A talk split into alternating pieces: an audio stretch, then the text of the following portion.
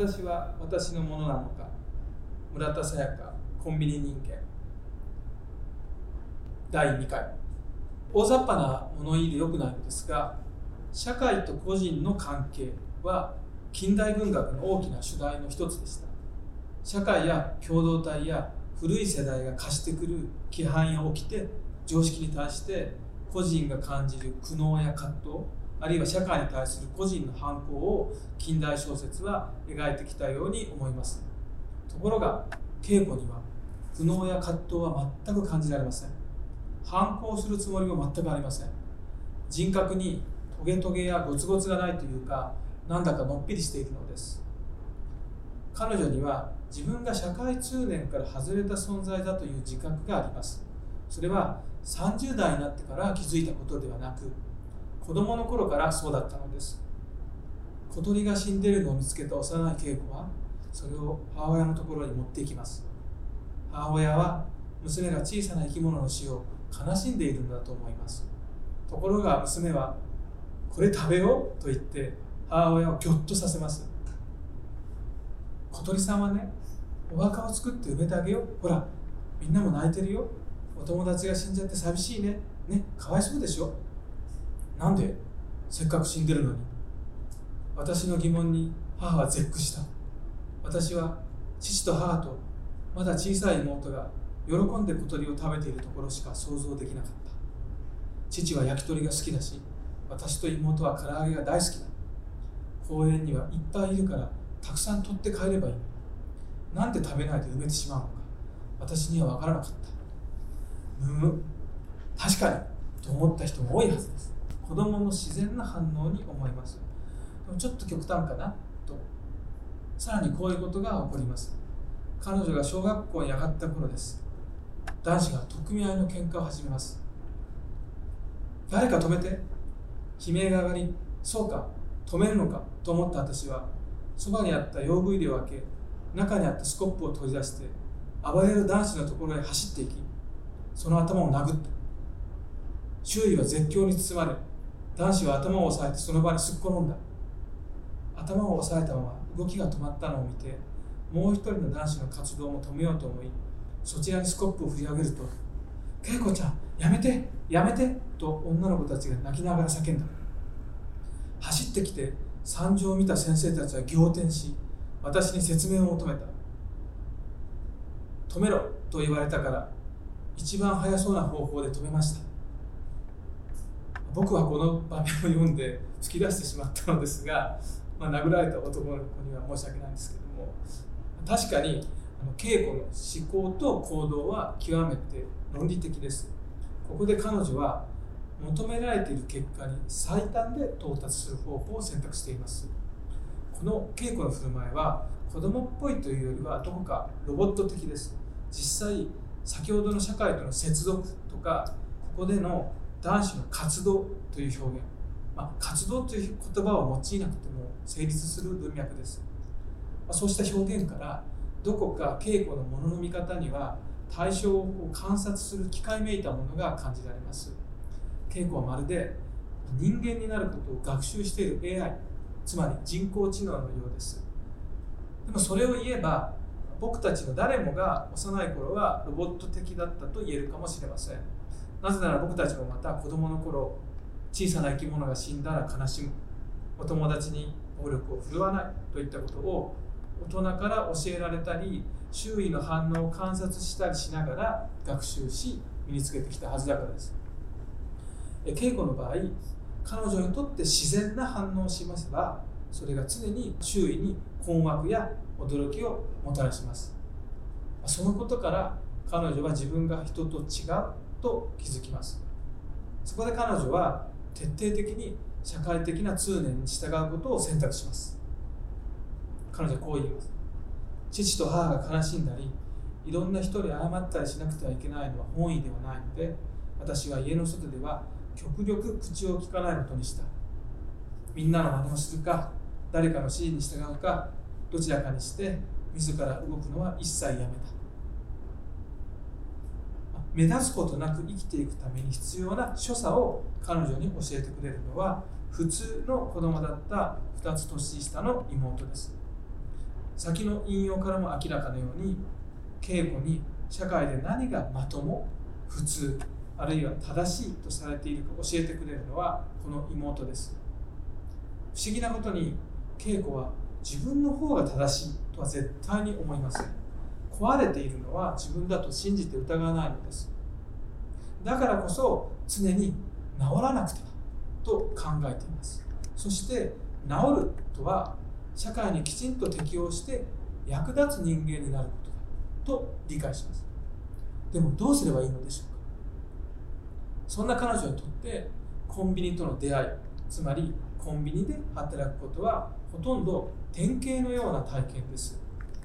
オフィス街に開店したばかりのコンビニのアルバイトに採用されそこで研修を受けながら彼女は大きな安堵を得ます。私はバックルームで見せられた見本のビデオやトレーナーの見せてくれるお手本の真似をするのが得意だった。今まで誰も私にこれが普通の表情で声の出し方だよと教えてくれたことはなかった。そこでは働き方のルールが明確であるばかりか表情や言葉遣いそして行動の一つ一つに至るまで全てがマニュアルに沿って定められています。全てはお客様のためつまりは店の利益のためという目的のために合理的に組織化され無駄なものは省かれています。マニュアルに忠実に振る舞うこと以外は何も求められていません。彼女にとってこれほどシンプルでクリアな世界はありません。コンビニで働くことによって彼女は自分が世の中の求めているような普通の人間になれると確信します。いらっしゃいませ。私はさっきと同じトーンで声を張り上げて会釈をしカゴを受け取った。その時私は初めて世界の部員になることができたのだった。私は今自分が生まれたと思った。世界の正常な部員としての私がこの日確かに誕生したのだった。生まれた。何として生まれたのでしょうか。人間としてどうやら違います。先日お店は19回目の5月1日を迎えあれから15万7800時間が経過した。私は36歳になりお店も店員としての私も18歳になった。あの日研修で一緒に学んだ店員はもう一人も残っていない。店長も8人目だ。店の商品だってあの日のものは一つも残っていない。けれど私は変わらず店員のままだ彼女はコンビニの店員として新たな誠意を得たのです。つまりコンビニ人間となったのです。しかしこのコンビニ人間は世界の正常な部品という表現や引用部の数字の羅列からもどこか精密機械的な印象を与えます。先に少し触れたように恐ろしく冷静で精緻な観察力もあります。例えば冒頭で言葉を引用した男性35歳の白羽さんというコンビニのアルバイトを恵子は次のように観察しています。コンビニで働いているとそこで働いているということを見下されることがよくある。興味深いので私は見下している人の顔を見るのが割と好きだった。あ人間だという感じがするのだ。自分が働いているのにその職業を差別している人もちらほらいる。私はつい白羽さんの顔を見てしまった。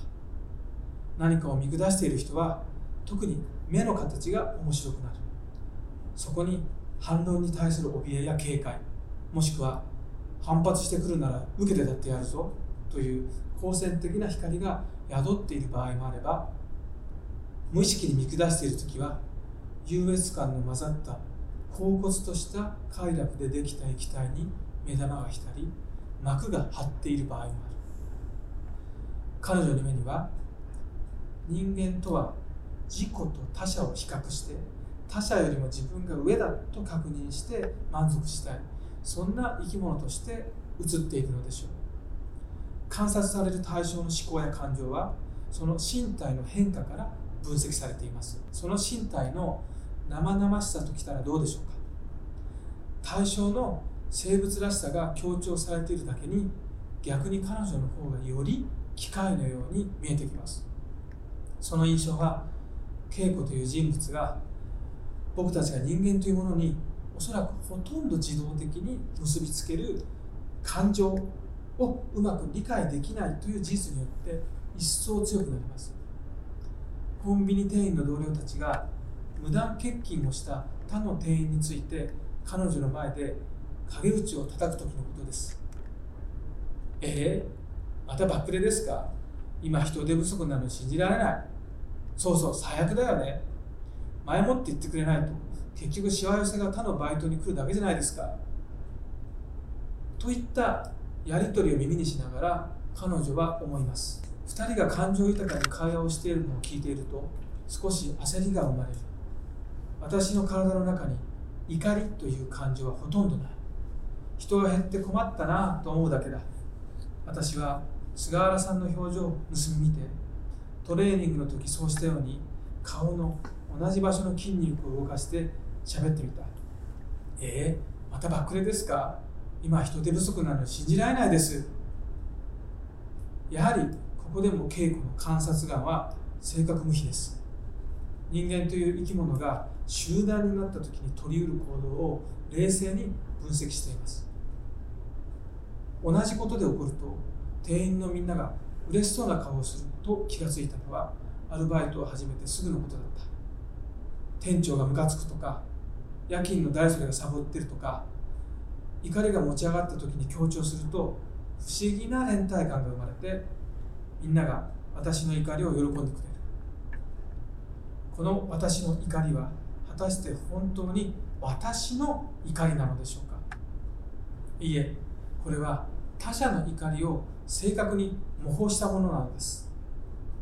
腹が立つというように怒りというのは僕たちの意思とは無関係に生じるものです。自分が嫌なことをされたり人が不当に貶められたり恥ずかしめられたりしているのを目にした時に腹の底や胸の奥からわっと湧き上がってくるものを僕たちは怒りと呼ぶように思います。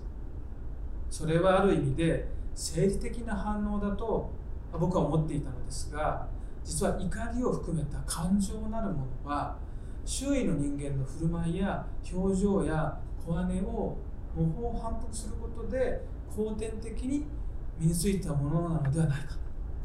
そうした模倣を模倣しているという意識すらなくなるほど完全なものとすることで人間は感情を持てるようになるのではないか。かつて模倣していたという事実を僕たちは都合よく忘れて感情というものは自然なものだと信じ込んで生きているだけなのかもしれません。そんなことを稽古の観察は考えさせます。泉さんと菅原さんの表情を見てああ私は今上手に人間ができているんだと安堵する。この安堵をコンビニエンスストアという場所で何度繰り返しただろう。もちろん彼女に感情がないとまで言うと言い過ぎになります。彼女の鋭い関節には身体的な反応が伴わないわけではないのです。皆変なものには土足で踏み入ってその原因を解明する権利が思っている。私にはそれが迷惑だったし傲慢で鬱陶しかった。あんまり邪魔だと思うと小学校の時のように相手をスコップで殴って止めてしまいたくなる時がある。相手をスコップで殴って止めてしまいたくなるというのは、まあ、ひどく客観的な書き方ですが、まあ、腹が立ってま言葉強いですが腹が立って殺したくなると表現することだってできたでしょう。ここで明らかに敬語は怒りを覚えています。しかし自分を突き動かしているものが怒りという言葉で表現されるものだとは気づいていないのです。稽古にも感情はあります。ただその感じ方がずれているのです。彼女の目には友人の美穂の産んだ赤ん坊も自分の甥っ子妹の浅見の赤ん坊も全く同じに見えてどうして老いの方を大事に思わなければならないのか理解できません。